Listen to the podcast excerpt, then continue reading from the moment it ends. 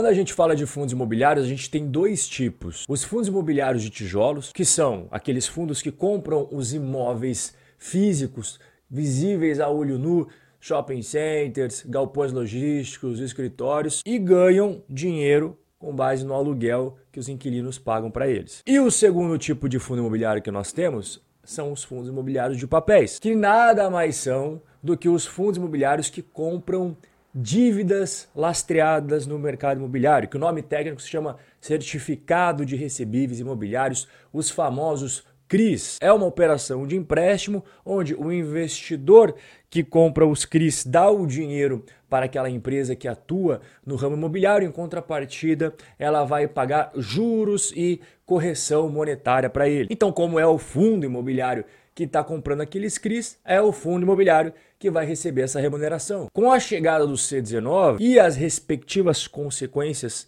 de todos os pacotes e estímulos que foram dados na época e também os problemas de gargalos logísticos, houve um aumento da inflação não só no Brasil, mas no mundo inteiro. E isso fez com que os fundos imobiliários caíssem mais ainda no gosto da galera. A remuneração dos FIIs de papel subiu bastante nesse período. Como eu falei agora há pouco, os fundos imobiliários de papéis compram CRIs. E os certificados de recebíveis imobiliários é um tipo de empréstimo específico ali para atuar no mercado imobiliário em que o devedor vai fazendo o pagamento aos pouquinhos e esses empréstimos são sempre feitos a uma taxa de juros pré-fixada mais um indexador. O que, que seria esse indexador? IPCA ou IGPM, que são dois atrelados à inflação brasileira, ou o CDI, que é bem similar à taxa básica de juros no Brasil, a taxa Selic. Vou mostrar um exemplo na tela para você. Peguei aqui o IRDM11, que é um fundo imobiliário de papéis que inclusive nós temos na nossa carteira do canal. Não, não tem apenas esses CRIs, não, ele tem outros, mas eu selecionei só três para explicar para você. Então, o CRI da Gafisa que ele comprou é 5% a taxa pré-fixada mais o CDI, ou seja, mais a taxa Selic do período. Outro exemplo aqui, o Alphaville. A taxa prefixada é 8%, mais a inflação do período.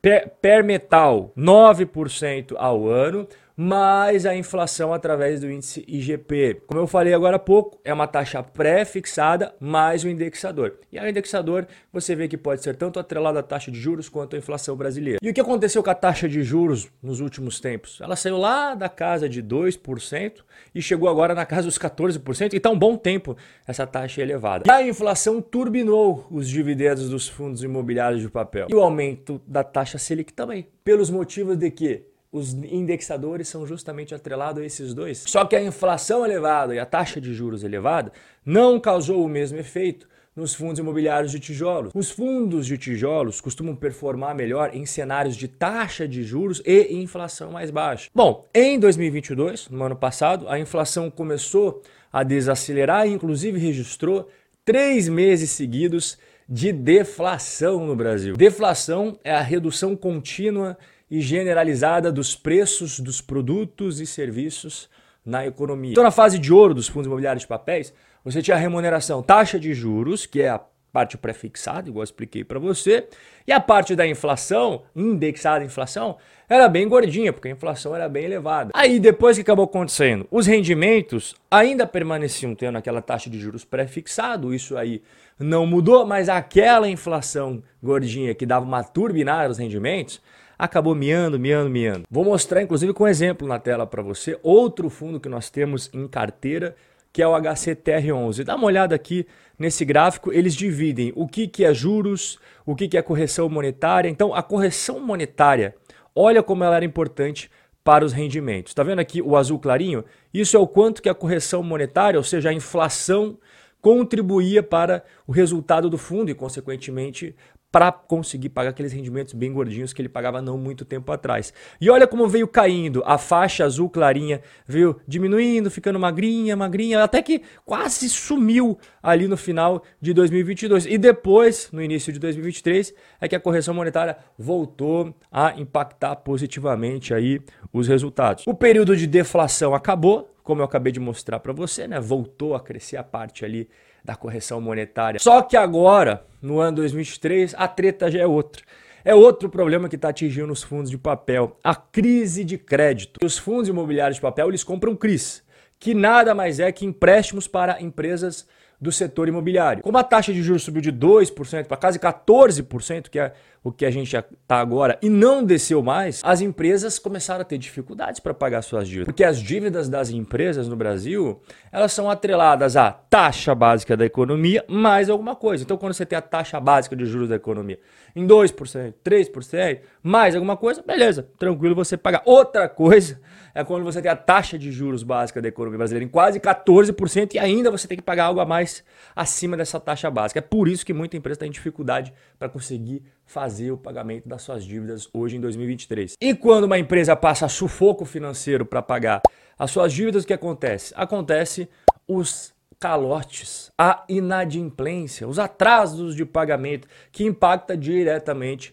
os investidores imobiliários de papel. Fundos imobiliários relatam um calote no recebimento de juros de papéis do setor. Fundos imobiliários de papel derretem até 18% só naquele dia, com atraso no pagamento de vários CRIs. Quando a gente fala em fundos imobiliários de papel, a gente tem três tipos: high grade, que são fundos que compram CRIs bem mais conservadores, ou seja, eles vão emprestar dinheiro para empresas que tem uma capacidade de crédito maravilhosa, linda, mas é claro, a rentabilidade vai ser bem menorzinha. O segundo tipo de fundo imobiliário de papel é o risco intermediário, que é basicamente você ter um pouquinho mais de risco na hora de você escolher os CRIs, você vai pegar um pouquinho só mais apimentadinho e, é claro, a rentabilidade também vai subir. E nós temos o terceiro e último tipo, que é o high yield. Esse daqui é o mais arriscado de todos. Ele é o que mais possui risco.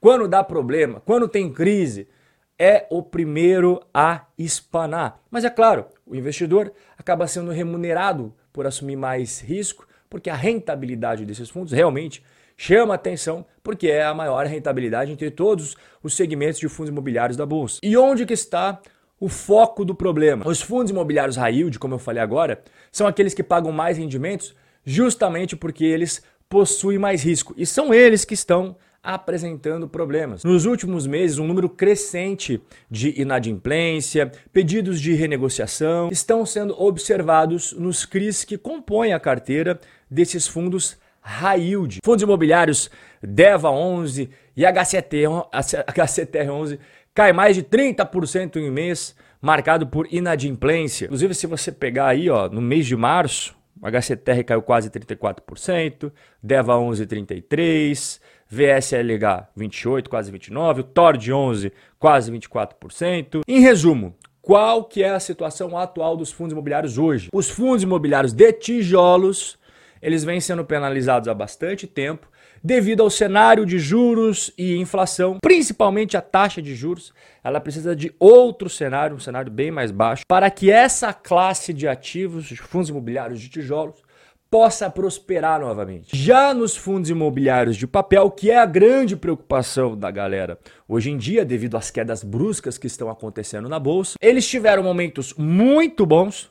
E não muito tempo atrás, estavam pagando dividendos super gordinhos, porque realmente tudo estava conspirando a favor para eles pagarem rendimentos muito poupudos para os investidores. Só que daí veio o primeiro teste de fogo, que foi o período de deflação.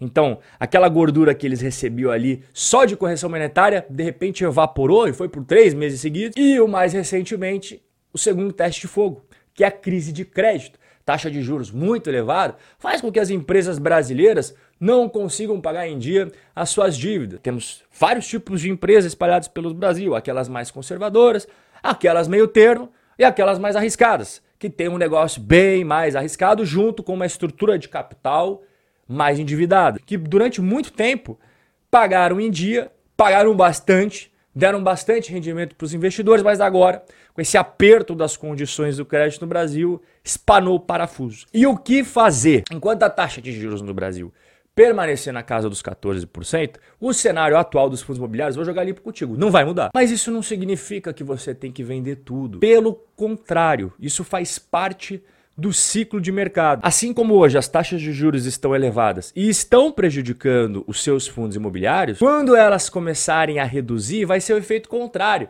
Vai ter uma valorização tanto nas cotas dos fundos imobiliários de papel quanto os fundos imobiliários de tijolos. Os fundos imobiliários vão prosperar novamente. E quem segue a estratégia dos Robin Holders está plantando hoje as sementes para colher no futuro, mas não é do dia para noite. É preciso ter paciência e disciplina para seguir na estratégia. Existem vários fundos imobiliários na bolsa que possuem qualidade, mas que vêm sendo penalizados bastante tempo com as cotas caindo, caindo, caindo, caindo, igual você está vendo na tela do seu home broker. Então você vai plantando as sementes hoje e você vai colher os frutos no futuro, porque hoje você está comprando ativos de qualidade para jogar dentro do seu time, para botar para dentro da sua carteira. Assim como a economia tem bons e maus momentos, os fundos imobiliários também. Eles têm ciclos bons de prosperidade e ciclos não tão bons assim. Então a gente tem ciclos de altas e baixas também nos fundos imobiliários. Quando a taxa de juros começar a baixar, a gente não sabe quando vai ser, daqui a três meses, daqui a seis meses, daqui a um ano, mas não tem como ela ficar para sempre em 14%. Acaba com qualquer país. Então, quando começar a acontecer essa redução, as cotações dos fundos imobiliários vão foguetar. Vai voltar a subir e você vai surfar essa valorização dos FIIs que você está comprando agora, hoje, quando ninguém quer saber dele. Assim como na natureza nós temos várias estações e todo ano elas vão acontecer, no mercado é a mesma história. A gente tem os momentos de boa, os momentos bons, super floridos, calor e tudo mais. E depois a gente tem a fase vento gelado, frio, chuva. Nós nos preparamos para qualquer estação. E é por isso que, por exemplo, na parte do Brasil, dá uma olhada na diversificação. Nós temos agro, escritórios, infraestrutura, logístico, shoppings, renda fixa e os fundos de papel imobiliário que é a classe que está todo mundo preocupado. E dentro da classe que hoje está todo mundo soltando a franga desesperado, nós não temos apenas o HCTR, que é um fundo imobiliário high yield, ou seja, maior risco. A gente também tem o IRDM, nós temos o MXRF11. Só na parte brasileira da nossa carteira do canal, o HCTR corresponde a 3%. Mas se a gente juntar a nossa carteira do exterior com a carteira brasileira, somar tudo, quanto que o HCTR ele acaba impactando o nosso patrimônio. Então a gente está somando aqui ó, a nossa parte de investimentos no exterior, que você está vendo, ações, fundos imobiliários americanos, renda fixa e tal, junto com a parte brasileira. E aí o HCTR é apenas 1,14%. Agora você entende por que, que não existe investimento proibido, desde que você faça um bom gerenciamento de risco. Então tudo que está acontecendo com o HCTR não mudou a nossa estratégia, nós não perdemos noites de sono, pelo contrário, estamos super tranquilos e continuamos aportando todos os meses, mesmo que todo mundo esteja falando que agora não é hora de fundo imobiliário, não é hora nem de tijolo e nem de papel. Tanto é que o último vídeo aqui do canal é exatamente mostrando as nossas compras. Aqui não são todas elas não, tá? Vou deixar como sugestão para você assistir. Aqui foram apenas algumas, fizemos mais compras. Então é isso que eu venho fazendo, é isso que eu vou continuar fazendo e eu espero de coração que você também plante agora para você colher no futuro, porque vai valer a pena e muita gente lá na frente vai se arrepender justamente de não ter feito isso que você vai fazer agora. Forte abraço e a gente vai se ver no nosso próximo encontro.